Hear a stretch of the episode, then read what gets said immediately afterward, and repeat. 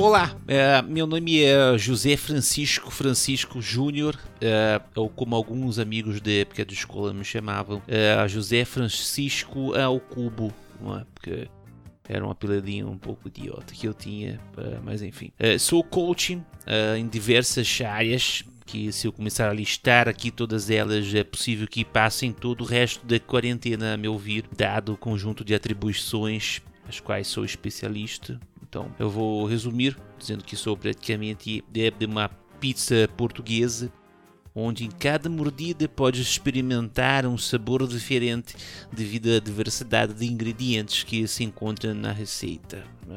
Acho que essa metáfora foi o único comparativo que encontrei para relacionar ao meu portfólio.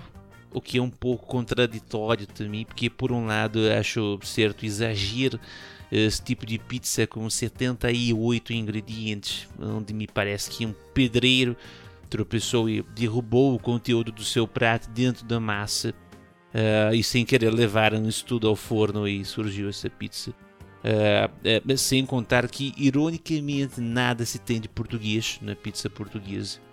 Cá em Portugal nós não comemos presunto com ovo cozido, muito menos cebolas com palmito, então me parece que faltou pesquisa por perto dos brasileiros, uh, mas entendo que faz parte da cultura brasileira também uh, colocar nomes dos países em coisas que nada têm a ver com os países em questão, é? como fizeram com um pãozinho francês que não se tem na França, a palha italiana que não se encontra na Itália e o amendoim japonês que é feito cá em Sorocaba também não tem nada. E a galinha da Angola, inclusive, que acredito eu nunca esteve na África. Então, não há relatos dela em navios negreiros ou coisa parecida, então não há sentido eh, relacionar. É? O que quero dizer é que sou especialista em todas as áreas e hoje quero contribuir com soluções para um problema que há muito vinha assolando o vosso país, que é a falta d'água. Uh, muitos lugares já não se tem mais água e acho que o caminho para evitarmos o desperdício é criar uma lei que proíba os velhos de tomarem banho. Simples assim. Na verdade, é criar uma lei em parceria com o INSS, né, que é o órgão que cuida disso aí no país, onde quando o idoso der entrada para receber o seu benefício, ele automaticamente fica vetado do direito de tomar banho e utilizar água para higiene pessoal. Pronto. Coisa simples de se resolver, não é? Tendo em vista que o idoso já não tem mais a obrigação de sair para trabalhar e o valor que ele recebe não permite que ele tenha nenhum tipo de lazer, o idoso passa a não ter mais motivos para sair de casa. E pá, se não vai sair, já não precisa mais de banho. É? é um desperdício tomar banho para calçar uma meia e ficar assistindo o programa de Cátia Fonseca. Concorda?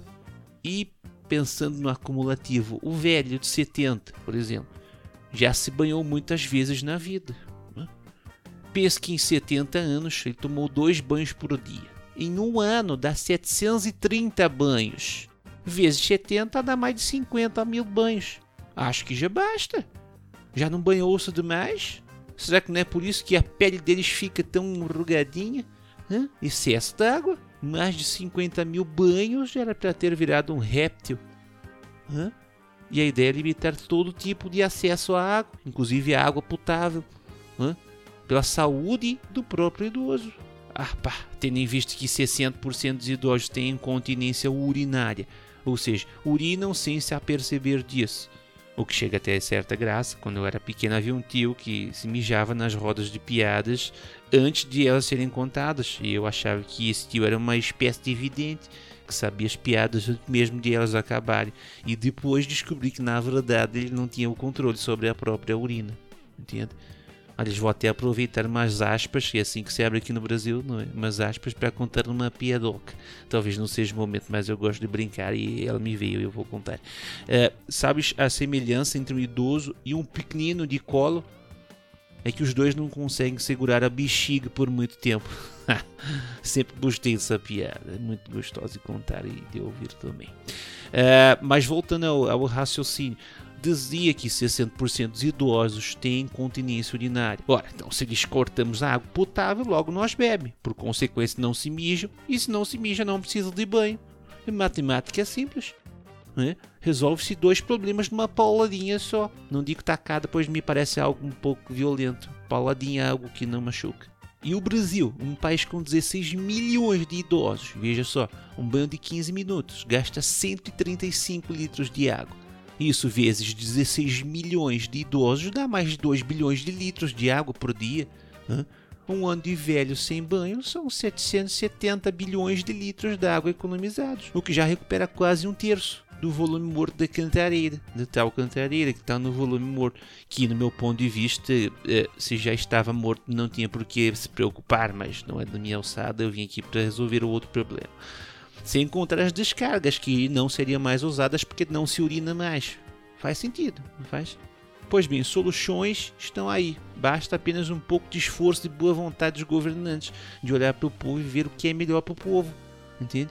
Isso, vou ficando por aqui, me despeço, sem mais palavras, além das necessárias, e deixando somente um lembrete aos brasileiros que pasta americana não se usa para escovar os dentes.